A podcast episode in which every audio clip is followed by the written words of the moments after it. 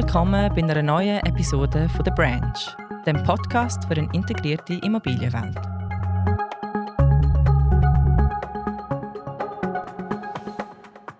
Einmal mehr sitzen wir in Schlier äh, in einem kleinen Räumchen mit Kopfhörer an den Ohren. Es ist der letzte Freitag vom Monat September, äh, stahlblauer Himmel, tolle Sonne. Und wir wollen heute miteinander reden zum Thema vom Verhältnis zwischen Wohnen und Schaffen. Ich würde äh, schnell eine kurze persönliche Einleitung geben. Ähm, das wird nicht erschlagend sein im Sinne von wirklich das ganze Feld schon abdecken. Man darf davon ausgehen, wenn man nicht allzu viel in der Geschichte zurückrollt, dass nach der Phase oder in der Phase der industriellen Revolution äh, wir in vielen Ballungsräumen die Situation hatten, dass einerseits ein Haufen, 100 Menschen, manchmal 1000 in einer Fabrik irgendwie mit viel Lärm und viel Rauch und viel Dreck äh, Industriegüter hergestellt haben und nebendran haben sie gewohnt.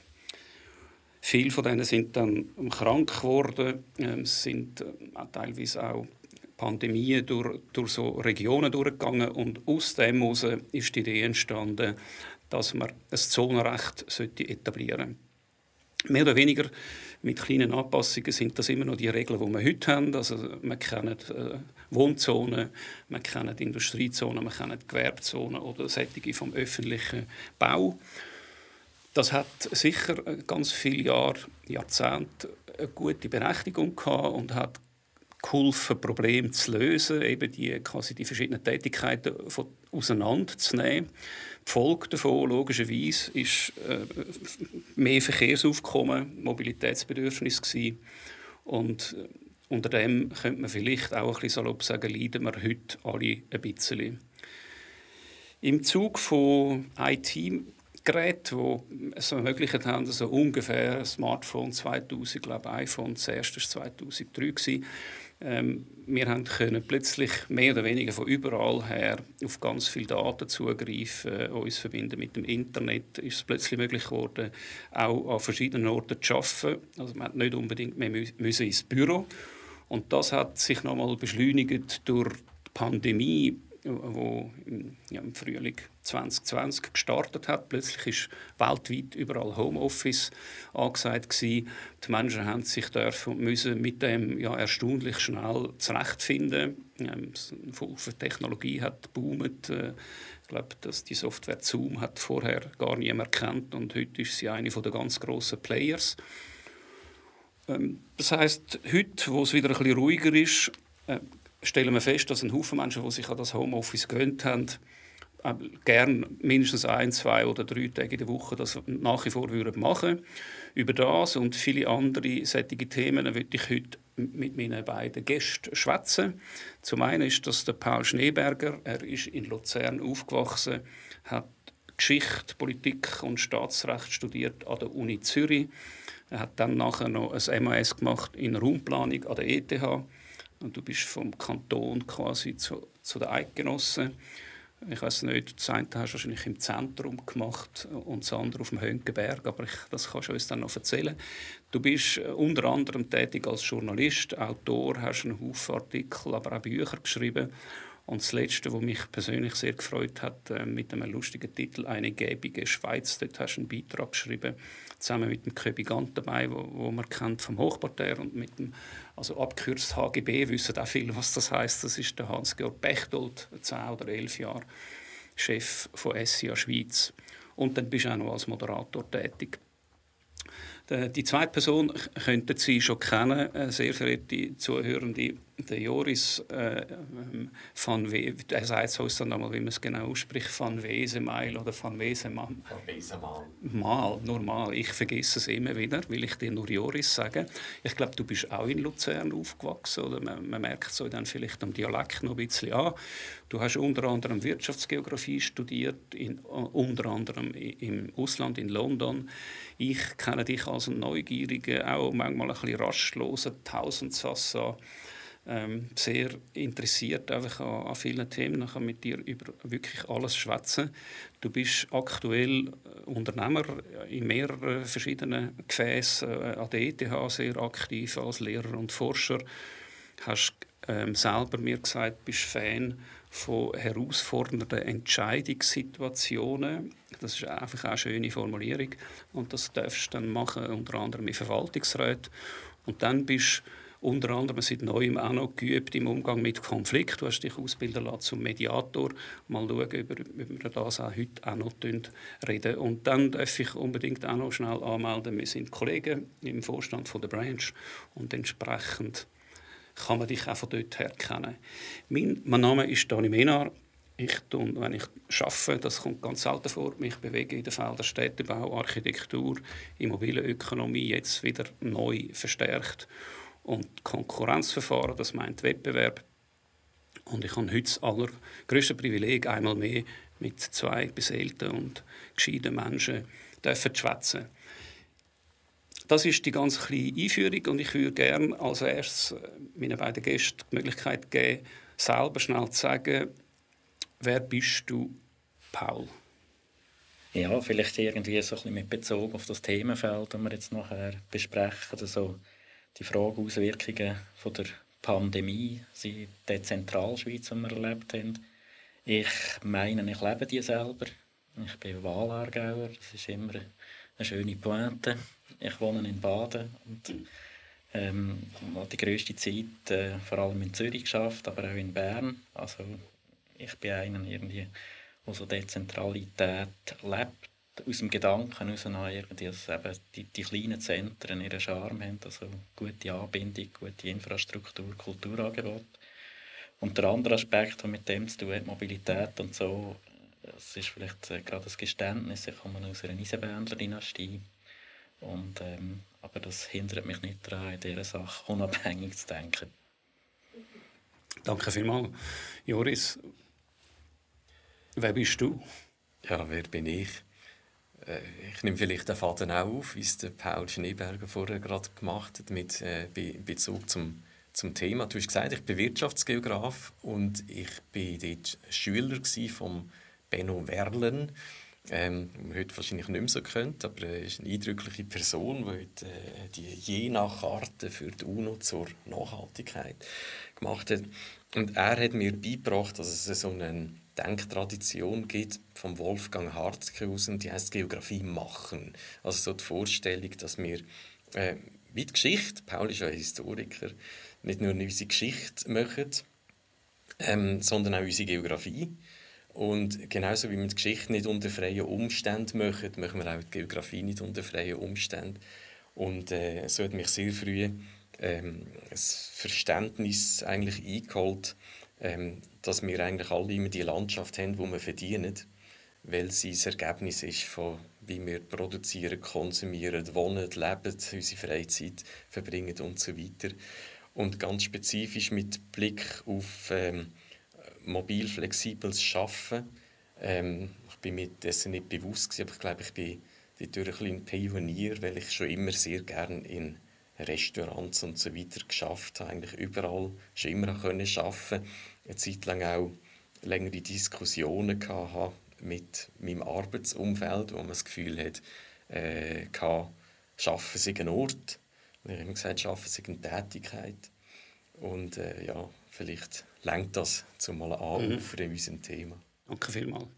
Ich würde gerne vielleicht noch, bevor wir einsteigen, schnell klären oder unseren Zuhörenden ähm, mitteilen, also wie ihr euch kennengelernt habt, unter anderem durch ein Büchlein. Und ich weiß nicht, wer von euch mal uns das noch schnell erzählen Ja, es war so, ähm, der Paul und ich, wir kennen uns schon, schon länger.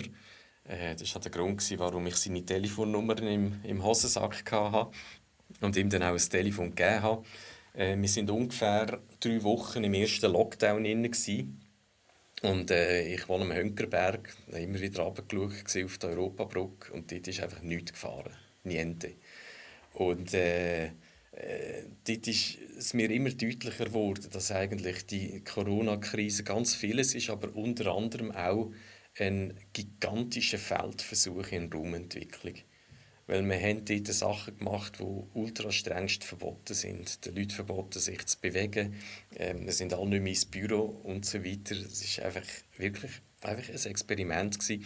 Und dann habe ich Paul angerufen äh, und habe ihm einfach gesagt, da müssten wir doch einfach beobachtend im Moment uns damit auseinandersetzen und quasi als Beiprodukt vielleicht ein kleines Büchlein erstellen. Da habe ich dir angerufen, Paul. Eine legendäre Antwort hast du mir gegeben. Magst du dich noch erinnern?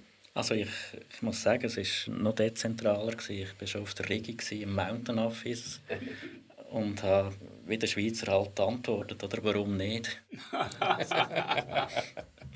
warum nicht, genau. So ist das entstanden. Also ähm, du, du, machst da schon fast, ähm, Joris, eine Büchse der Pandora auf. Du hast gesagt Experiment und ich kenne mich zwar nicht aus, aber ich glaube, es braucht immer jemanden, der das einmal zuerst äh, sich ausheckt und dann braucht es Versuchstiere dazu. Aber vielleicht hast du nicht in dem Sinn gemeint. Ich würde gerne euch schnell fragen, Wieso ist es heute da in dem Raum überhaupt nötig, dass wir über das Thema reden? Also die Pandemie scheinbar aus eurer Sicht ist da doch nochmal ein Beschleuniger, ein Brandbeschleuniger gewesen. Aber wir sind uns ja glaube ich einig, dass das Thema also älter ist. Kannst du, Paul, vielleicht nochmal schnell aus deiner Sicht uns erläutern, wieso ist es wichtig, dass wir das heute aufgreifen und einmal die Auslegeordnung machen? Also ich glaube, es ist jetzt losgelöst eben von dem Feldversuch und so sind es zwei Faktoren. Also die eine die Entwicklung, die wir haben in den letzten Jahren, ist eine Diskrepanz vom räumlichen Wachstum von den Arbeitsplätzen in den grossen Zentren und in den ihren engeren Agglomerationen ähm, und ein grösseres Wachstum relativ der Bevölkerung in peripheren Regionen. Das führt zu diesen Pendlerströmen. Also man kann die Verkehrsmeldung jeden Morgen als, als Indikator von dem nehmen. Und der andere Punkt ist der zehn Jahre ähm, RPG 1, Raumplanungsgesetz, Revision, Siedlungsentwicklung nach innen. Wenn man das ernst nimmt, ähm, heisst das ja nicht nur Baulücken füllen, sondern irgendwie Veränderungen der Gestaltung des Raums. Und ich glaube, darauf haben wir wesentliche Hinweise bekommen, eben in diesem Versuch. Absolut. Und wenn ich da ergänze, ähm, wir haben ja da eigentlich ein Bild gezeichnet mit dieser Dezentralschweiz. Aber ich glaube, das Bild unterscheidet sich in einem ganz wesentlichen Punkt von den allermeisten Bildern, die man so macht, von irgendwie, wie sich die Schweiz sollte entwickeln, die auch oft so aus, aus, aus städtebaulichen Ecken kommen. Und das ist, dass wir bei dem Bild ganz radikal ausgehen von dem, was ist. Von der dezentralen Schweiz, wo wir gebaut haben, wo noch Generationen in der Zukunft dezentral wird bleiben, wo Sankkosten in Beton und anderen Baumaterialien in der Größe von mehrfachem Bruttoinlandprodukt von der Schweiz eingestellt sind. Das heißt, das ist die absolute Robustheit und das ist vor allem vom dezentralen Wohnen prägt.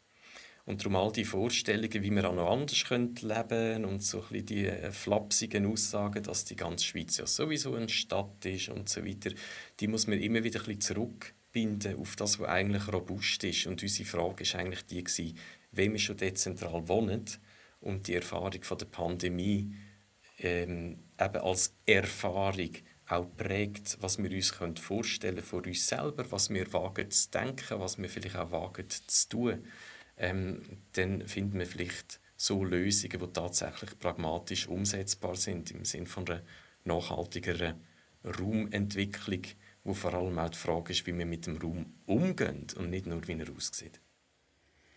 Ich würde gerne für das bessere Verständnis von unseren Zuhörerinnen und Zuhörern von euch noch mal ein bisschen genauer hören, wo sind denn ihr in eurem beruflichen Umfeld mit diesen Fragestellungen ähm, in Berührung? Ähm, an was hirn oder gerade so ein bisschen um? Was frustriert euch vielleicht auch, weil, weil ihr das Gefühl habt, es geht nicht fürschen? Du hast, äh, Paul, vorher das Eidgenössische Raumplanungsgesetz vom März 2013, das ja doch mit grosser Mehrheit angenommen worden ist. Und dort stehen Sachen drin, die gleichzeitig aber jetzt sich gezeigt haben in den letzten zehn Jahren in einem Widerspruch stehen zu vielem anderen, also not in my backyard und, und äh, eben tun wir verdichten oder tun wir schützen. Ähm, da, da scheinen doch angelegt zu sein, eine ganze Reihe von Zielkonflikten. Also von euch beiden, Paul, für dich, von dir als Erste, wo, wo hast du mit dem übergeordneten Thema, das wir heute miteinander besprechen, beruflich zu tun und was sind so vielleicht Highlights, wo du sagst, wow, wir sind da etwas dran, wir haben etwas entdeckt, wo Hoffnung macht, dass sich das wirklich kann verbessern und transformieren lassen, aber vielleicht auch, wo, das ist manchmal fast noch spannender, wo sind deine Frustrationen? Also vielleicht zuerst noch einmal so Dezentralschweiz zum Buchprojekt oder zum äh, Feldversuch. Also wesentlich ist glaube ich in dieser Zeit, dass man gesehen hat in all diesen raumrelevanten Bereichen, was funktioniert und was nicht funktioniert, wenn die Leute vor allem dort sind, wo sie wohnen. Ähm, also das ist aber kommen wir wahrscheinlich noch vertiefend drauf. Ich habe vor allem mit Mobilitätsfragen zu tun. Und dort ist es letztlich irgendwie schon die Frage, also wie, wie sind wir unterwegs in der Schweiz? Wir haben eine sehr komfortable Finanzierung, äh, milliardenschwer. Ähm, man denkt nach wie vor irgendwie sehr stark in Beton, in Beschleunigungen und dort ist das ist auch Quintessenz eigentlich von unserem Buch. Also die Frage ist, das, ist das wirklich richtig, dass man noch stärker an dem Rad trägt oder würde man die, die Mittel irgendwie gescheiter einsetzen? Förderung von kurzen Distanzen, ähm, quasi Siedlungsverträglichkeit von Verkehrswegen. Du, du meinst mit dem ja auch, wenn ich es richtig verstehe, ist es richtig, oder das fragen dir, ähm, eine dritte Röhre von irgendetwas zu bauen, um den Stau aufzulösen. Und wir wissen aber alle, was passiert. Das, es zieht noch mehr Fahrzeuge an und schon Monate später haben wir wieder die gleiche Situation. Genau. Also das, wo soll der Anreiz geschaffen werden? Also Joris, vielleicht kannst du uns noch erzählen, wie schnell, das fasziniert mich ja schon sehr.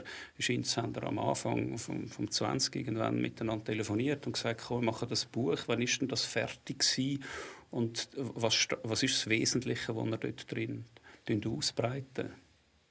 Ähm, die Vernissage haben wir kurz vor Weihnachten 21 gehabt. Das heißt, das Buch haben wir wirklich extrem schnell geschrieben, on the go, quasi äh, ist eine Art ein Road-Movie von der Corona-Zeit im Fahren. In. Darum ist es für uns auch immer wieder spannend, darauf zurückzuschauen. Wir haben das Buch fertig geschrieben, bevor die Pandemie offiziell beendet war, was auch, was auch immer das genau heisst. Und wenn ich vielleicht rasch die, die wichtigsten zwei, drei äh, Punkte darauf darf rausziehen ähm, mit den Augenzwinkern selbstverständlich glauben wir, dass es so eine Art Weltformel gibt. Und die ist ganz einfach. Ähm, du hast vorher vom Schaffen geredet und Verhältnis von Schaffen zu anderen Lebensbereichen. Und ich glaube, da müssen wir ganz, ganz fest unterscheiden zwischen den Leuten, die mobil flexibel arbeiten können. Also das ist das, was man landläufig als Homeoffice bezeichnet. Wobei das Office eben nicht immer im Home muss sein, sonst brauchen wir alle noch ein Zimmer mehr und so weiter. Das ist überhaupt nicht nachhaltig, so darüber nachzudenken. Und wir dürfen nie vergessen, dass die andere Hälfte der Bevölkerung das nicht kann. Man kann nicht bei sich daheim wieder die Wand aufgipsen und anmalen, da muss man schon auf die Baustelle äh, äh, gehen. Aber die Hälfte der Bevölkerung kann das und die hat das schon immer können. Aber die hat jetzt die Erfahrung gemacht, dass es auch geht. Und äh, nicht nur die Leute haben die Erfahrung gemacht, sondern auch all die konservativen Chefs mit, mit äh, antiquiertem Führungsverständnis, Führung durch Kontrolle, haben wenigstens eine Zeit lang gesehen, dass es auch anders geht. Wir kommen vielleicht noch darauf zurück, dass sie das heute vielleicht wieder ein bisschen am Vergessen sind. Jetzt, wenn die Hälfte von diesen Leuten ähm, ein, zwei, zweieinhalb Tage daheim oder auch in der Nähe vom daheim würde arbeiten, also in der Hälfte von der Zeit, dann sinkt der Verkehr auf Straßen und um, auf der Schiene um 20 Prozent. Das haben wir mit zwei Verkehrsplanern äh, vertieft, auch in unserem Buch. Das kann man nachlesen. Und wenn man die 20% Reduktion gleichzeitig auf Montag bis Freitag verteilt, das ist eine Voraussetzung, da reden wir dann vielleicht nachher noch über Regulation, dann sinkt der Verkehr auf der Straße unter die Stauspitze und in den Zügen unter das Niveau, wo man es nicht mehr angenehm findet. Und damit sind wir genau bei dem Punkt, den ihr zwei vorher diskutiert habt. Wenn wir durch die Software, nämlich wie gehen wir um mit der Hardware, Hardware wäre unsere Landschaft und unsere gebaute Umwelt. Wenn wir durch die Software die Reduktion von 20% hinbringen, nebendran vielleicht noch eine Steigerung für unsere Lebensqualität haben, mehr Zeit mit unseren Lieben können verbringen äh, uns selber ein bisschen mehr gerne haben und so weiter, äh, unser Umfeld mehr entdecken, mehr in Beschlag nehmen und so weiter. Also ich möchte da eben, du merkst es, von all dem Positiven um, äh, ausgehen, äh, dann haben wir den Nebeneffekt, dass wir keine dritte Spur auf Bern äh, brauchen und wirklich äh, wir können auf den Brüttener Tunnel verzichten, wir können eigentlich auf all das verzichten und würden endlich, endlich den Bruch hinbringen, wo man sagt, auf Wachstum und oder Entwicklung ist die Antwort nicht immer noch mehr Infrastruktur. Und mit dem zusammen, und ich glaube, da äh, gebe ich, übergebe ich gerne an Paul für die Ausführung, mit dem zusammen kommt die ganze Frage von, von der Erreichbarkeit und der Engpassbeseitigung, äh, die ich vorher schon angetippt habe, nochmal wirklich ins Spiel. Nämlich die Frage ist, was wollen wir erreichen und was hat das zu tun mit einem Aufblühen von Freiräumen, äh, die viel näher sind äh, bei den Orten, wo wir eben wohnen. Aber vielleicht willst du das rasch ausführen, Paul. Ich glaube, eine von diesen Erfahrungen ist ja gerade die Geschichte mit den Freiräumen oder die Naherholung, die ein grosser Faktor war. Also so die, die Überlastungssituation, die man in Zürich am Seeufer hatte oder nachher in Sperringen gemündet hat oder das plötzlich dezentral war, das hat so ein bisschen vor Augen geführt, ähm, eben, was übernutzt ist, wo es Qualitäten hätte und so. Und ich habe den Eindruck, oder das ist eine Quintessenz eigentlich aus dem Buch, wo wir haben, dass man sagt, das wäre ein Hebel, den man müsste ansetzen müsste, dass man die Voraussetzungen dafür schafft. Das sind Zugänglichkeiten von Freiräumen, von Wäldern. Äh, letztlich ist es trotz Dezentralisierung eine gewisse Urbanisierung, wenn man die Sachen dann muss strukturieren, das ist das eine. Die andere Geschichte ist die so mit den lokalen und regionalen Zentren. Oder? Also was ist ein attraktives Zentrum, was braucht es dazu? Also mal angefangen auf Quartierebene, also ist es nur der Laden, irgendwie Speiz, Coworking, was auch immer. Also es sind eigentlich die ähm, zwei Aspekte, wo wir den Eindruck haben, insbesondere in den Agglomerationsräumen, wo Handlungsbedarf besteht, um ein Umfeld zu schaffen, das nachher das eigentlich erleichtert oder stichwortgebige Schweiz, die zu dem einlädt. Also ihr macht mich richtig neugierig auf euer Buch, das ich muss ich kaufen und das muss ich auch vor allem auch dann lesen. Ich schicke dir eins. Vielleicht könnt ihr schnell sagen, wie es heißt und wo man es überkommt. Es ist erschienen bei der Edition Hochparterre und heißt ganz einfach Dezentralschweiz. Paul Schneeberger und ich. Für 100 Franken. Nein, ich weiß, kostet wahrscheinlich weniger, kostet weniger. Ja, ihr könnt ja, also eben offenbar in dem Büchlein haben ihr das wie analysiert einerseits, ihr habt es auch untersucht und auch schon Lösungen präsentiert.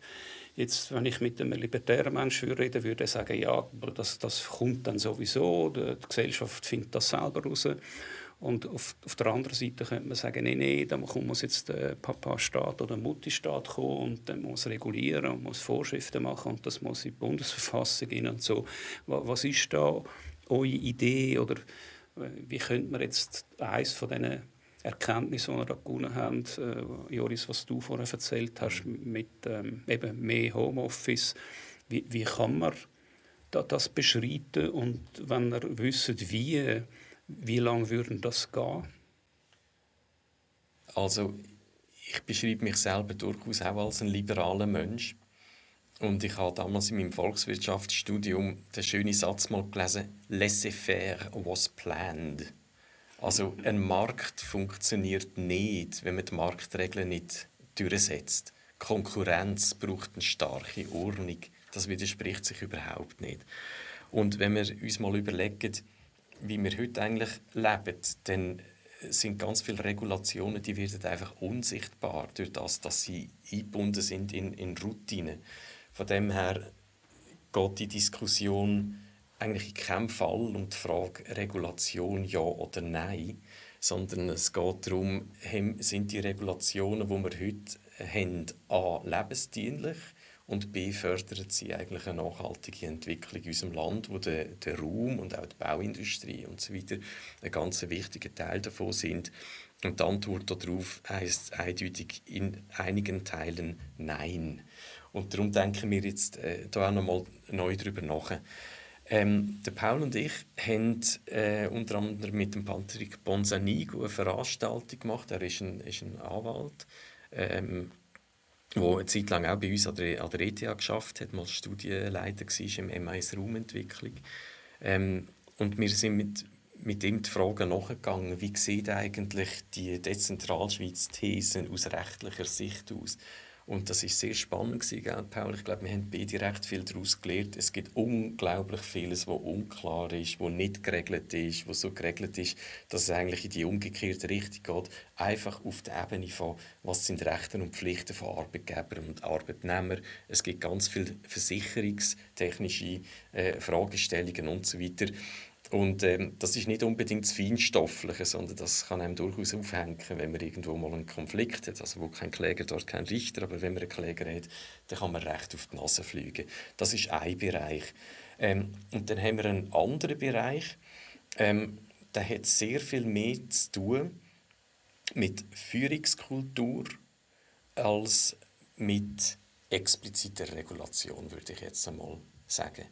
Also, nur ist einfach die Frage, ähm, wie bringe ich die Leute dazu, dass sie die Tätigkeiten, wo sie etwas abarbeiten müssen, wo sie konzentriert müssen sein wo sie vielleicht Ruhe haben, in einem Kontext machen, wo sie das alles haben, während es andere Arbeiten, wo sie kreativ, kommunikativ, dialogisch, herausfordernd, manchmal vielleicht frech müssten sein, in einem Kontext machen, wo sie das auch können, wo also jemand äh, mit ihnen zusammen in einem Raum sitzt, wo man sich physisch sieht und, und, und schmeckt und so weiter.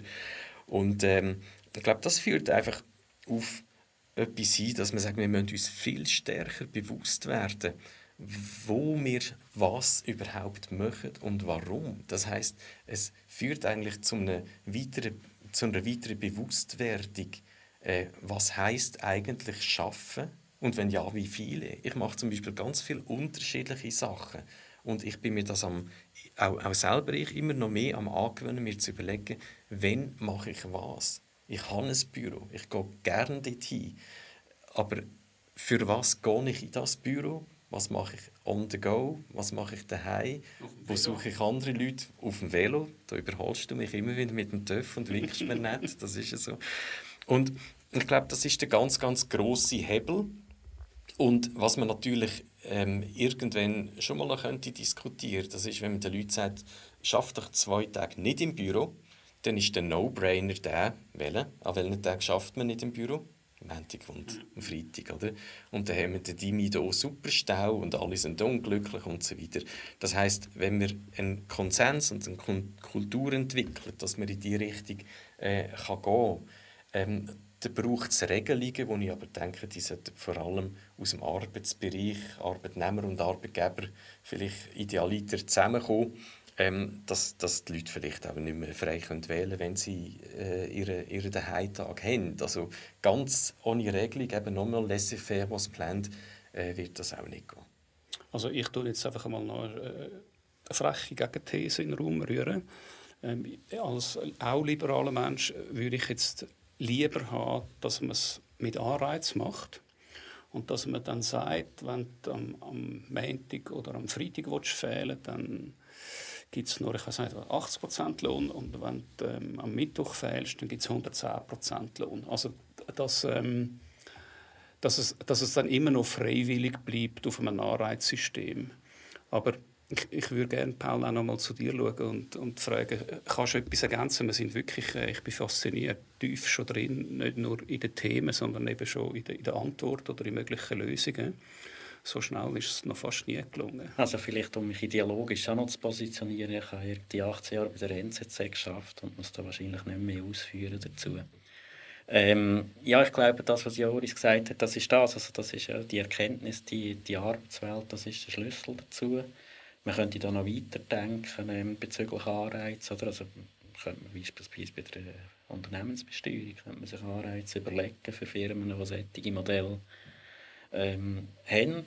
Äh, das ist eine Möglichkeit. Und das andere, was mich dunkt hat, eben so bei dem, so wie beim Rahmen, eben, wir haben es gehabt, dort war eigentlich auch die interessante Erfahrung, gewesen, ähm, also mit den praktischen Versuchen, das sind diese latinischen äh, Mitbürgerinnen und Mitbürger ähm, ein bisschen kühner gewesen als wir in der Deutschschweiz. Also mit, äh, ich glaube, man kann sagen, in Lausanne ist jetzt Velo etabliert seither. Die haben dort einfach den regulatorischen Rahmen, den sie für Versuche hatten und so, haben sie ausgereizt. um das einmal zu zeigen. Und das ist quasi mit dem Ball mal ein bisschen weit geschossen, jetzt ist er wieder zurückgerollt. Aber das Velo, das es vorher praktisch nicht geht, in Lausanne ist jetzt Verkehrsmittel, das eine Rolle spielt. Oder in Lugano hat man irgendwie die G-Promenade zu einem Freiraum gemacht, über Wochenende, nach italienischem Vorbild. Ich glaube, das ist ein wesentlicher Punkt. Also einerseits Mut zu Experiment, die Räume, die man hat, ausreizen, mal probieren, schauen, ob das geht oder nicht. Und das andere ist irgendwie wie so, da sind wir jetzt schon irgendwie mehr in einem räumlichen Thema, also dass irgendwie Mehrfachnutzungen, dass man irgendwie Nutzungen kombiniert, eben je nach Wochentag, äh, was eine Straße ist am Werktag, am Sonntag, ähm, ein Platz, wo Konzert stattfindet. Also dass man in die Richtung ging. Mhm. Also du, du, sprichst ja Themen an, wo man auch könnte als Pilot äh, umschreiben und als Fan von Barcelona kommt mir die Stadt in den Sinn, also eine von der dichtesten, was äh, die Bauvolumen angeht, aber auch äh, Bevölkerung. Und dort hat man ja schon länger angefangen, Strassenzüge einfach mal stilllegen und anders nutzen und Erfahrungen sammeln. Und ich frage euch beide, aber wieso weiß das fast niemand? Also man muss schon fast professionell ähm, beschäftigt sein mit diesen Themen, wahrscheinlich, dass man von dem hört. Und wisst ihr, geht das jetzt zum Beispiel in Barcelona oder an anderen Orten so weiter? Äh, ist das wirklich eine Erfolgsgeschichte oder sind es dann Experimente, wo man sagt, naja, leider gescheitert, zurück auf Feld 1, jetzt lassen wir da wieder kehren durch? Du hast äh, vorher uns eigentlich beide nach Highlights gefragt. Mhm. Und es fällt mir Zeit, dass ich gar nicht darauf geantwortet habe. Aber ich erzähle dir jetzt mal rasch eins. Ähm, ich habe sehr viel zu tun mit äh, nicht professionellen Eigentümern. Und äh, habe letzte ein unglaubliches Highlight gehabt. Ganz viele He äh, Eigentümer, die betroffen sind oder in Genuss kommen von einer grossen Entwicklung, grossen Transformation, die sind eingeladen worden von der Standortstadt ähm, mit einer Hausaufgabe, nämlich sie sollen doch einfach Bilder mitbringen, von wie sie sich könnten vorstellen, dass der Stadtteil, wo heute Gewerbe, äh, ähm, das Gewerbegebiet ist, wo Wohnen wird dazukommen, wie sich der entwickelt. Und mich hat es umgehauen. Mich hat es umgehauen, mit was für Bilder die Leute gekommen sind. Und das sind alles keine Profis. Das, das sind Spengler und Be Betreiber von, von Bars und Fitnessstudios und so weiter. Und die sind alle gekommen mit total grünen Bildern, mit Shared Spaces. Der, der das Fitnesscenter betreibt, hat gesagt, ich stelle mir vor, dass meine Leute so einen Run machen können, wo sie durch andere Häuser durchrennen. Und so Geschichten, wo wirklich eigentlich so die Inkorporation war von dieser Vorstellung, wir brauchen eine neue Stadt. Eine neue Stadt, die auf Nature-Based Solutions fußt, wo, wo, wo, wo grün ist, wo menschenfreundlich ist, wo, wo, wo die Sachen näher liegen und so weiter. Und ob jetzt die Leute informiert sind über die Superblocks in Barcelona oder über die Verkehrspolitik äh, von der Frau Hidalgo in Paris oder nicht, das weiß ich nicht.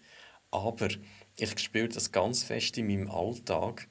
Ähm, es ist etwas passiert. Es ist so ein, ein Desire, ein Hunger, ein, ein, ein, auch eine Vorstellungskraft, von wie man anders könnte äh, äh, leben einfach entstanden und zwar in der, in der Breite von der Bevölkerung und das finde ich, äh, also das, das, das, das motiviert einem ungemein, gerade wenn man eben so den Zentralschweiz-Gedanken im Hinterkopf hat und dann das Privileg hat, um so Transformation und Gebietsentwicklungen dürfen mitzubegleiten. Plötzlich überlagert sich das zu fast 100 Prozent. Ich glaube, es ist etwas am passieren. Also wenn ich es richtig verstanden sagst du, es ist auch so ein Bewusstwerdungsprozess. Also eben die Menschen, vielleicht hat ja die Stille oder die Ruhe oder auch manchmal die Verzweiflung, die die letzten drei Jahre unter anderem auch mit sich gebracht hat, dazu geführt, dass man neu über Sachen nachdenkt und sagt, ja, was ist denn für mich wirklich wichtig? Und also ich höre das sehr gern oder man lässt dir gern zu, wenn du, wenn du so schwärmst wie eben, das glaube ich im Grunde genommen auch, dass Menschen irrsinnig kreativ sind und wenn man sie mal einlädt, ähm, ja, out of the box, einfach zu sagen, komm, äh, alles im Wunderland darfst du mal sagen, wie hättest du es gern. Wahnsinnig spannende Sachen rauskommen, insbesondere auch von sogenannten Nicht-Fachmenschen. Ähm, wo man denkt, hä, wie kommt der auf das? Wenn er jetzt Profi wäre, okay, im Verkehrsplanung oder im Freiraum oder so, dann würde man es äh, können erwarten. Ähm, ich habe so eine Neugier, Paul, ich weiß nicht, ob ich es falsch gesehen aber du hast ein, ein Blatt vor dir und da, da scheint es mir, ich kann es zwar ehrlich gesagt nicht lesen, aber du hast da aufgeschrieben 1, 2, 3. Das scheint mir könnte spannend sein. Ist das etwas, was du uns noch erzählen willst? Also das ist so eine Quintessenz eigentlich aus dem Buch, so Wirkungsmodell mit drei Grundsätzen. Oder also Multifunktionalität statt Monofunktionalität, das ist vorher ja angesprochen worden. Kombinieren statt addieren. Und das Dritte ist eben nicht nur lehren, sondern auch experimentieren. Mhm. Vielleicht, wenn ich noch anschliessen an das, was Joris gesagt hat, also ich würde das teilen, da kommt vielleicht irgendwie ein bisschen der Historiker führen. Also ich habe den Eindruck, wir sind bei dieser Frage von Quartierstraßen irgendwie nach 100 Jahren definitiv an einem Wendepunkt. Eben, es ist ein, ein langer Bewusstseinsprozess, zum Teil ist es pionierhaft, aber das greift Platz. Also das, das wird wieder von Strassenräumen zu öffentlichen Räumen werden. Es ist die Frage, wie schnell das geht. Ich glaube, irgendwie der Klimawandel ist da etwas, was irgendwie noch hilft. Oder? Also, wer hat nicht gerne Schatten? Also, ich glaube, noch Bäume haben eine hohe Akzeptanz. Aber äh, was ich schon glaube, also was halt einfach ähm, entscheidend ist, ist, dass man an den äh, entscheidenden dort, wo die Leute irgendwie an den Stellhebel sitzen, ähm, mit der Politik und so, dass man am Schluss dort die Figuren haben, die den Mut haben, die Sache dann noch stärker voranzutreiben. Also ich habe das Beispiel erzählt von Lausanne, wo man jetzt die Krisen ausgenutzt hat. Ein anderes mit der Mobilität, die mir zu kommt, ist in die Stadt Bern auch, also sich jetzt als Velohauptstadt deklariert und so und wo einfach irgendwie über eine bestimmte Zeit von Jahren an der politischen Spitze war und gesagt hat, und das wollte ich jetzt und das tue ich jetzt durchziehen, eigentlich ohne Rücksicht auf politische Verluste oder äh, der Person irgendwie am Schluss wahrscheinlich noch Stadtpräsidentenamt gekostet hat, was sie nicht erreicht hat. Aber das ist, etwas, das ist eigentlich etwas, was ich vermisse, äh, zunehmend bei uns. Oder? Äh, dass es irgendwie die Leute gibt, die sagen, vorher stehen und sagen, das ist jetzt mein Ziel und darum und dann probieren die in diese Richtung zu gehen. Mhm. Wenn ich das noch rasch ergänzen ich finde es spannend, du bringst jetzt die Frage nach dem Wer auch nochmal, du hast auch schon mal danach gefragt, bei wem liegt der Ball eigentlich im Garten? Und äh, ich, ich, das Erste, was ich immer frage, ist, wem bringt das etwas? Man kann auch sagen, follow the money. Wem bringt das etwas? Und ähm, ich habe mich mal noch ein bisschen weitergebildet in Real Estate Finance und äh, als Investmentmanager dürfen arbeiten während, während einiger Jahre können. Also die Anlageseiten auch relativ gut. Und wir haben im Moment äh, äh begleite ich äh, eine, eine, Transformation, das ist die gleiche, die ich vorher äh, angesprochen habe, ähm, wo es eine Einschätzung gibt von Fahrländerpartner im Zusammenhang mit dem Mehrwertausgleich und die rechnen ja die ganz grob gesagt mit Lagequalitäten und wie sich die Lagequalitäten äh, planungsbedingt verändern. Wenn Wohnen dazu äh, darf kommen, wenn Glattalbahn verlängert wird, sind solche, solche Geschichten. Und wo wir jetzt dran sind mit allen Eigentümern zusammen, ist zu sagen, wir haben jetzt ein Lagequalitätsrating 3 bekommen und das schuldet man mit dem Mehrwertausgleich der Stadt. Und wir sagen jetzt, wir machen aber ein Vieri. Oder? Oder ein Viereinhalb sogar. Also wir haben einen genug grossen Stadtteil, um zu sagen, wir kreieren da etwas, das einfach absolut der Hammer ist, wo die Leute wirklich wollen. Und ich sage das darum, weil wenn man von dem 3 auf ein 4 oder auf ein 4,5 aufgeht, dann hat man ein Delta von zig Millionen in dem Gebiet, wo die Eigentümer behalten können, wo man also durch eine Entwicklung, wo es grün ist, wo es schattig ist, wo die Leute gerne hingehen, wo wir Qualitäten haben, wo wir daran sind zu überlegen, wir brauchen einen Landmark, wir brauchen vielleicht eine Brückenverbindung quer über all die Straßen, wo vielleicht sogar ein Wildwechselbrücke wird, irgendetwas, wo in den New York Times kommt, wo man sich daran haben kann, ähm, dann zeigt sich das in Franken und Rappen. Und es verstehen immer mehr Leute, auch in unserer Branche, in der Bau-, Entwicklungs- und Planungsbranche, dass wir über die Mikroqualität, der Paul hat es gesagt, die Straße wird plötzlich wieder zu einem Aufenthaltsraum die Räume, die alle anderen Räume miteinander verbinden und so weiter. Aus dem kann man, wenn man es gescheit macht, direkt Kapital schlagen.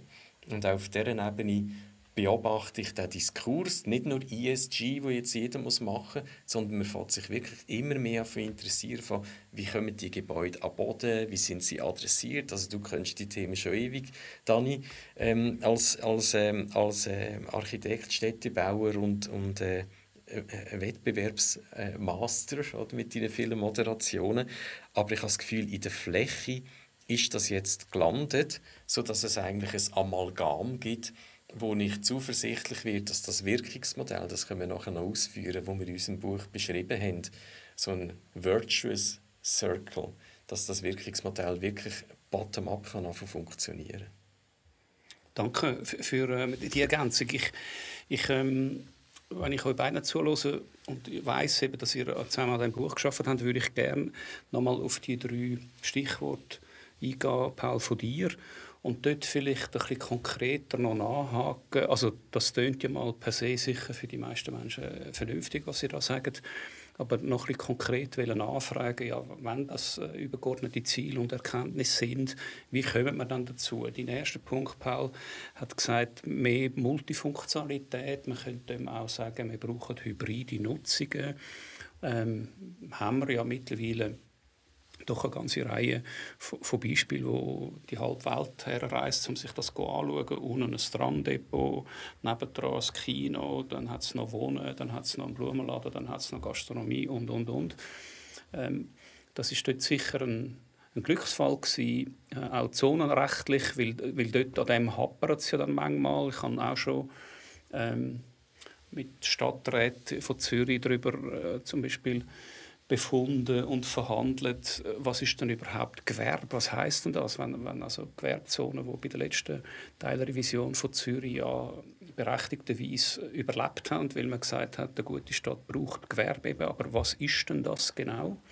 Und was ist das in einer heutigen Zeit?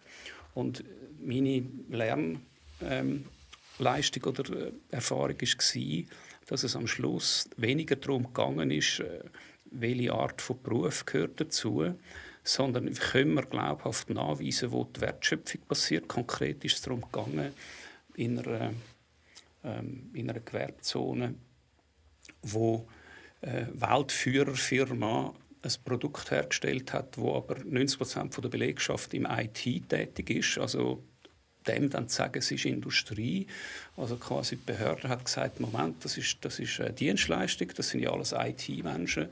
Und dann haben wir also ein Jahr lang mit vielen Papieren können anweisen, wo die Wertschöpfung passiert und die passiert eben nicht in der IT und die kann man auch nicht an einem anderen Ort äh, auf der Welt ansiedeln oder an einem anderen Ort, weil das ist dermaßen geheim respektive so heikle Daten und eben die Firma ist eine von der drei besten weltweit das habe ich sehr spannend gefunden, das wie neu auszuhandeln und dann können eine Einigung zu erteilen, erreichen, okay, das ist in dem Fall Gewerbe, das ist zonenkonform, das darf da passieren, aber es war ein Fight gewesen.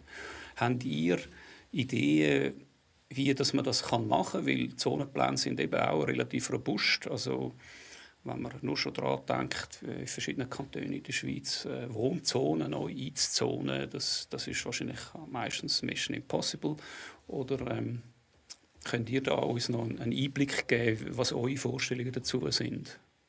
Also ich glaube, eine Erfahrung oder dein Beispiel zeigt es ja schön. Also irgendwie die Regulierung hinkt der Realität immer hinten nach. Und wenn wir Pandemie nennen, ist eigentlich jetzt in die Wohnzonen auch Gewerbezonen, weil dort irgendjemand eben an einem Computer arbeitet.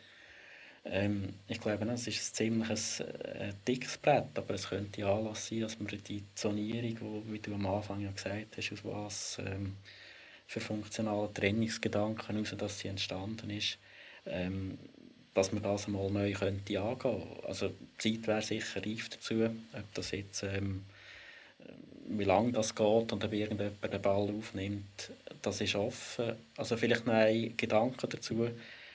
Eben, wir haben das hier postuliert mit dieser Multifunktionalität und das ist auch wichtig. Irgendwo ist es einfach auch wichtig, dass man am Schluss irgendwie, wie sagt, irgendeine Balance setzt da mit der Sicherheit. Also ich bin eben, ich, ich habe die These formuliert und bin jetzt da im letzten Herbst irgendwie bestraft worden durch das, also für eine Zwischennutzung neben dort, wo ich wohne, zehn Tage Luna Park stattgefunden hat. Äh, das hat schlecht dazu geführt, dass wir einfach in die Ferien sind. Und dort hat sich das auch wieder die Frage gestellt, also wie kann man jetzt ähm, da gehen und so. Also irgendwie der, die Balance zu finden zwischen Flexibilität und Rechts- oder Anspruchssicherheit, also das wird sicher eine Herausforderung sein. Willst du, Joris, etwas ergänzen? Also zu der Frage eben zonenrechtlich, was sehen wir da am Horizont auftauchen? Wie kann man die Forderung, die ihr sagt, es muss multifunktional sein, wie kann man dem näher kommen? Eben bräuchte es Piloten, braucht man irgendwie mal einen, mutigen Menschen? Mhm. Ja, ich glaube, ich bin zwar nicht Historiker, aber es ist, es ist für mich so sticky was du einleitend gesagt hast, äh, Dani, mit der Industrialisierung und eben der Funktionstrennung. Ähm, man setzt, setzt immer dort an. Eigentlich müsste man ja vorher ansetzen und sagen, es war immer normal gewesen, dass Wohnen und Arbeiten kombiniert worden ist. Das ist heute auf jedem Bauernhof so. Das ist in allen Städten, wo die Leute gerne hingehen. Ich, sage, ich nenne das mittlerweile Unternehmerstädte oder also jede lombardische Stadt oder wie auch immer. Oder man kann auch ins Niederdorf, wo es noch nicht verkitscht ist. Also wird, unten wird geschafft, als Unternehmer und die wohnen oben dran und so weiter. Also eigentlich mixed use ist eigentlich der Normalfall. Und dann haben wir eine Periode gehabt, wo man aus guten Gründen das getrennt hat. Du hast das vorher gesagt. Und jetzt sind wir an einem Ort, wo wir uns überlegen müssen, was davon brauchen wir noch und was nicht. Und meine Haltung ist eigentlich die, dass wir rein funktional äh, ganz viel Nutzungstrennung nicht mehr braucht, aber dass man die Nutzungsplanung trotzdem nicht so verteufeln wie es manchmal versucht, äh, passiert, weil man rein ökonomisch schwächere Nutzungen muss schützen also wir haben ja die Zweiteilung vom Bodenmarkt in äh, äh, Landwirtschaft und, und, und Siedlung, wenn man so will, das vergisst man oft. Und innerhalb von der Siedlung gibt es halt auch ähm, gibt es halt auch Nutzungen, wo einem richtig grosse Erträge oder grosse Grundstückspreise gibt. Und es gibt Nutzungen, die machen das nicht, aber sie sind trotzdem wichtig für Städte, für Quartiere und so weiter. Und darum glaube ich, dass man ähm, nicht mit dem Zweihänder einfahren und sagen, weg mit der Nutzungsplanung, alles liberalisieren, äh, sondern dass man es vor allem ökonomisch müsste anschauen müsste. Aber ich bin schon auf dem Standpunkt, dass ich sage, Mixed Use ist eigentlich der Normalfall. Und für das, um das auszuprobieren, ich habe es im letzten Podcast schon mal gesagt, ich bin so Fan, ich das nochmal wiederholen, ähm, jedes Zahnbürstchen wird user-tested. Oder? Aber unsere Regulation nicht. Die führt man ein und die hat irgendwelche Folgen. Und darum der dritte Punkt genau auf dem Zettel von Paul ist nicht nur lernen, sondern auch experimentieren. Das haben wir gelernt in der Pandemie, wie schnell wir vorwärts gekommen sind durch das, dass wir einfach mal machen. Wir sind hier bei der Branch zu Gast, ein Do-Tank. Heisst nicht, dass man nicht denkt, sondern heisst, dass man vor allem einmal einfach macht. Und das Experimentieren, das braucht man unbedingt. Und jetzt, bevor wir irgendwie sagen, wir tun irgendwie RPG 3, wo dann sowieso 20 Mal im Parlament wieder bleibt stecken, ähm, auf politischem Weg wirken, sollten wir lieber versuchen, wie wir auf in gewissen Stadtteilen, in gewissen Gewerbegebieten und so mal wirklich konzis können experimentieren, wo man sagt, das darf nicht passieren, das wünschen wir uns und mit möglichst wenigen Regeln schauen, was passiert, aus dem Lehren vergleichen mit anderen Sachen. Und, und ich merke das auch, es gibt ja Stimmen äh, von Ebene Bund, wo auch also Experimentierartikel und so weiter. Und ich denke, äh, die Zeit ist, die Zeit ist reif, die Akteure sind reif. Und nochmal, wir verfügen eigentlich über eine, eine Erfahrung, es ist ein bisschen zugeschüttet im Moment, aber aus dieser Corona-Zeit, wo plötzlich ganz viel gemacht worden ist, was man sonst nie gemacht hat. Und auch mit Blick auf die Nutzungen glaube ich, dass das Experiment äh, sollte groß geschrieben werden. Danke. Ich würde gerne auch noch euren zweiten Punkt schnell beleuchten, weil ihr, ihr sagt kombinieren anstatt addieren. Was heißt das konkret? Also eben vor allem an öffentlichen Raum denkt, ähm, dass öffentlicher Raum an verschiedenen, zu verschiedenen Zeiten irgendwie unterschiedliche Funktionen kann haben. Es war interessant, wir haben in diesem Buch mit rund 20 Fachleuten mit verschiedenen Schwerpunkten ähm, geredet, die dann quasi da unsere Thesen gespiegelt haben. Und ähm, der Wald, das hat mich etwas sehr Aufschlussreiches gedacht. Also, dort war auch noch eine interessante Erfahrung. Gewesen. Quasi in den städtischen Räumen ist der Wald mehr genutzt worden als sonst während der Pandemie, in den ländlichen Räumen weniger, also weil die Leute in den eigenen Gärten geblieben sind. Aber diese ähm, Sache, also die Multifunktionalität eigentlich vom Wald, wo, so wenn ich das noch richtig im Kopf habe, eigentlich, ist so wie, eigentlich es gibt primär zwei Nutzungen, eine, die intensiver Publikumsverkehr ist und der Rest. Ähm, das hat mich eigentlich ähm, mir dessen nicht bewusst gewesen. Denke, es ist ein spannender Ansatz, wie man eben dort mit einem spezifischen Raum kann umgehen kann. Der ist auch organisiert, also das ist auch Planung dahinter, Forstwirtschaft. Ähm, also es hat mich noch recht inspirierend gedacht. Und die Frage, wie weit, oder ob man das irgendwie auch auf, ähm, auf öffentlichen Raum äh, sonst umlegen Also das wäre etwas, was man durchaus könnte oder müsste vertiefen. Ja, sehr anregende Gedanken für, für eine Gestaltung vom Stadtraum.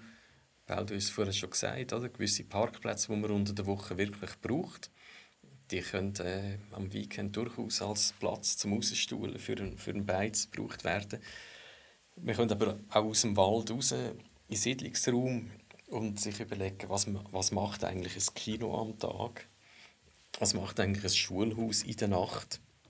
Es gibt unglaublich viel Infrastruktur, die wir uns leisten, wo aus der Logik vom Addieren heraus entstanden ist. Also so der Reflex, wir haben eine Nutzung, die braucht Raum. Anscheinend haben wir uns das können leisten, ich sage jetzt mal monetär, aber auch durch das Ausblenden von der äh, von den systemischen Komponenten, also eben Artensterben, biogeochemische Kreisläufe, die wir äh, im Griff haben wenn wir bauen, wenn wir entwickeln. Klimawandel selbstverständlich. Äh, und auch da sind wir jetzt in der, äh, im Anthropozän angekommen, wo sich die Menschen bewusst sind, äh, wie stark wir den Planet äh, formen. Und ähm, kombinieren statt addieren heißt eigentlich nichts anderes, als dass wir im Zweifelsfall eben nicht etwas Neues äh, zur Verfügung stellen für jede Nutzung, sondern uns überlegen, mit welcher Nutzung können wir es ähm, kombinieren. Das heißt mit anderen Worten auch, dass die Raumplanung immer mehr zu einer Raumzeitplanung wird. Etwas, was viel zu lang, viel zu stark ausblendet worden ist. Also die Z-Achse, die wir unbedingt addieren müssen. Vielleicht äh, wir noch etwas ergänzen, ein Beispiel als ich das Jahr zu tun hatte, mit äh, sind Friedhöfe. Oder? Das ist so ein klassischer Fall. Also, man hat eine Begräbniskultur, gehabt, die hat sich extrem gewandelt in den letzten Jahren. Und jetzt ist die Frage, irgendwie, was ist mit diesen Räumen? Also ich durfte feststellen, es ist ein relativ delikates Thema. Ähm, es ist ein Transformationsprozess, eigentlich ein riesiger Transformationsprozess, der passiert. Nur man will das natürlich niemand an die grosse Glocke hängen, weil Pietät etc. Und das ist noch interessant gewesen, im, im Gespräch mit äh, verschiedenen so Friedhofverwaltern, wie die an das hergehen. Und was sich dort so herausgestellt hat, also einerseits war eine Pandemieerfahrung die, dass die Friedhöfe plötzlich eben Freiräume sind bisher zum Picknick.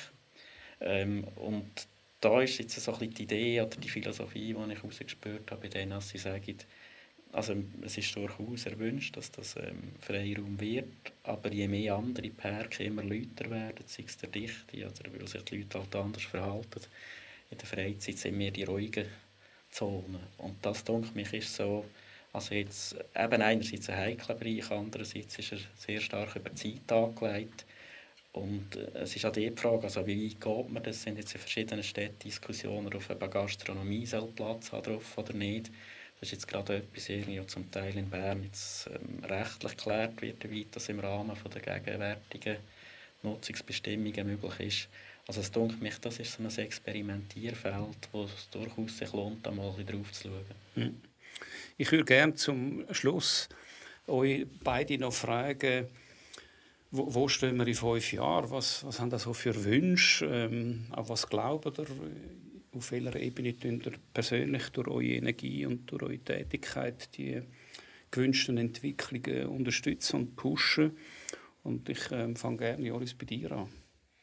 ich hole noch etwas nach, wo mir das Bedürfnis ist, aber ich baue sie in meine Antwort. Und das ist, äh, wir haben ein, ein Wirkungsmodell skizziert. Und äh, das Wirkungsmodell, ich führe ganz kurz äh, durch die.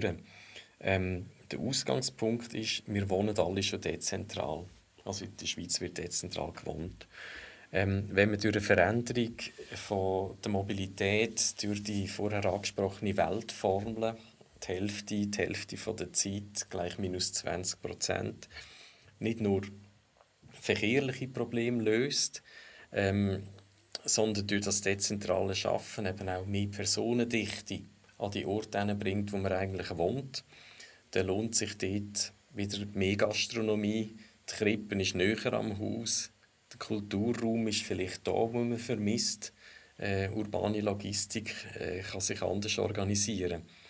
Und durch das, dass man mehr Zeit dort verbringt, befruchtet sich das eben mit dem ganz, ganz wichtigen Thema vom Freiraum.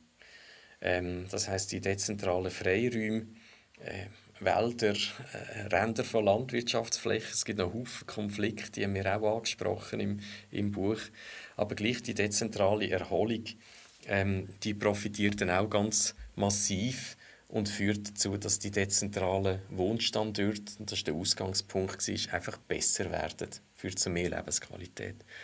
Und ähm, was mache ich dafür?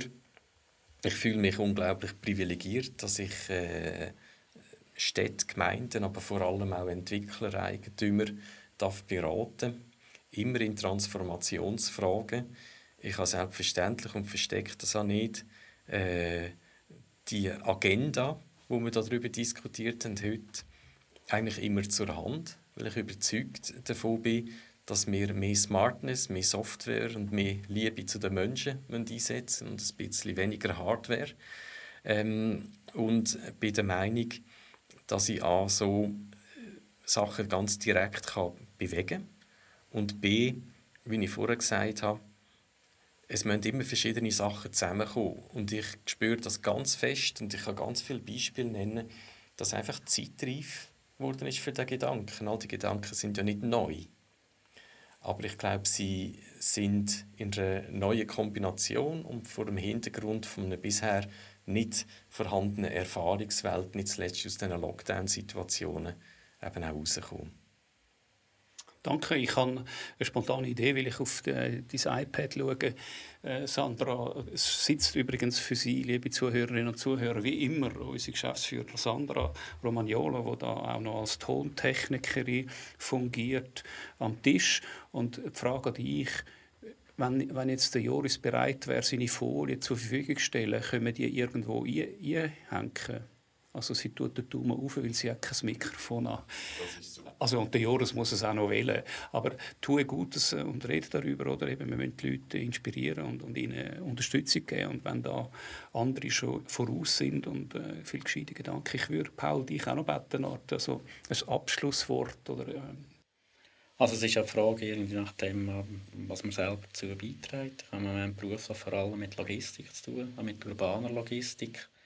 Und ähm, da sind wesentliche Aspekte drin, die dazu beitragen kleinere Zentren zu stärken. Insbesondere irgendwie versuche ich immer den Gedanken einzubringen, dass eine Mobilitätsvermeidung Mobilität ist letztlich oder zu dem Themenkomplex gehört. Das ist das und nachher äh, das andere ist irgendwie ein persönliches Foto bei jedem Einzelnen an und so. Also es ist ja vorher auch negative Seiten angesprochen, die er der Pandemie erfahren hat von seinem Umfeld. Ich habe in meinem Umfeld, im, im Räumlichen, irgendwie sehr positive Seiten äh, erfahren und ähm, werden die zunehmend ähm, oder nutzen die zunehmend. Ähm, stellen immer noch fest, wie wenig Leute das, das jetzt wieder tun. Ähm, bin gespannt, ob das mehr wird. Ich habe gerade noch spontan eine Verständnisfrage. Du hast gesagt, Mobilität einschränken und ähm, vielleicht verstehe ich es falsch, aber es gibt ja eben die beiden Begriffe Verkehr oder Verkehrsaufkommen, Emissionen, Emissionen und das Mobilitätsbedürfnis. Kannst du die zwei Begriffe zum Schluss noch ganz schnell einordnen? Ja, also es ist ja so, dass wir im Moment so einen terminologischen Wandel haben. Also der Verkehr der ist irgendwie negativ besetzt, das ist da so belastet. Mobilität, so kommt es einfach irgendwie ein bisschen positiver daher. Und es ist natürlich so, also es hat beide Seiten. Oder? Also es ist einerseits irgendwo die Erreichbarkeit, egal jetzt auf welcher Maßstabsebene, andererseits, wenn die auch dort wohnt, die Lebensqualität. Und dort ist schon die Frage, also wenn wir jetzt gerade von Kreislaufwirtschaft reden, was dann irgendwie bei Logistik ähm, grosse Auswirkungen wird haben, ähm, bin ich eigentlich schon sehr gespannt darauf, wie wir das konkret organisieren und ob es am Schluss gelingt. Eben, es ist am Schluss, also das ist ein wesentlicher Punkt in unserem Buch, also wir haben von, viel von Zwangsmobilität geredet. Klar, es gibt Mobilitätsbedürfnis, aber wir sind ja zum Teil gezwungen, uns zu bewegen und so ist das für Waren. Und wenn man dort ein bisschen kann reduzieren kann, irgendwie wäre viel gewonnen. Ja, ich möchte euch an dieser Stelle herzlich danken für eure Zeit und die wahnsinnig spannenden Ausführungen. Wir ähm, werden das Thema sicherlich irgendwann wieder aufnehmen, weil heute ist es nicht gelungen, das abschließend äh, final zu behandeln. Es wird sich sowieso auch weiterentwickeln. Ich wünsche euch eine gute ja, Zeit. Äh, man kann sagen, alles, was jetzt kommt, ist Wochenende oder schon fast. Äh, wir sind am Freitag und es ist äh, 12 ja, Punkt 12 und Ihnen als Zuhörerinnen und Zuhörer sagen wir vielen Dank. Merci. Hat euch die Episode von der Branch gefallen, dann gebt uns eine Bewertung auf eurer Lieblings-Podcast-Plattform. Wenn ihr uns direkt ein Feedback geben wollt oder euch ein bestimmtes Thema interessiert, dann schreibt uns ein E-Mail. Die Adresse und alle Infos zu dieser Episode findet ihr auch in den Show Notes. The Branch. Innovativ, lösungsorientiert, Du Tank.